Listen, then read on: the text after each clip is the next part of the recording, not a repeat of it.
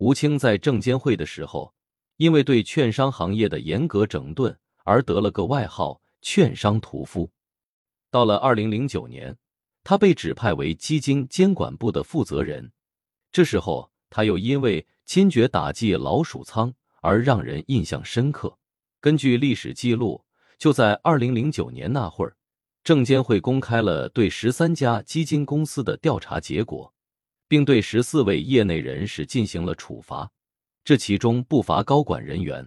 比如二位总经理、四位副总经理、四位督察长和四位基金经理。这么一来，吴清的举动可是让整个市场都感受到了震动。他的这种雷厉风行的工作作风，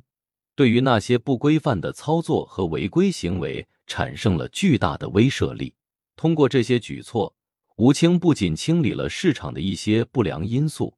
也为保护投资者的利益和市场的公平正义立下了汗马功劳。简单说，吴清在证监会的工作经历，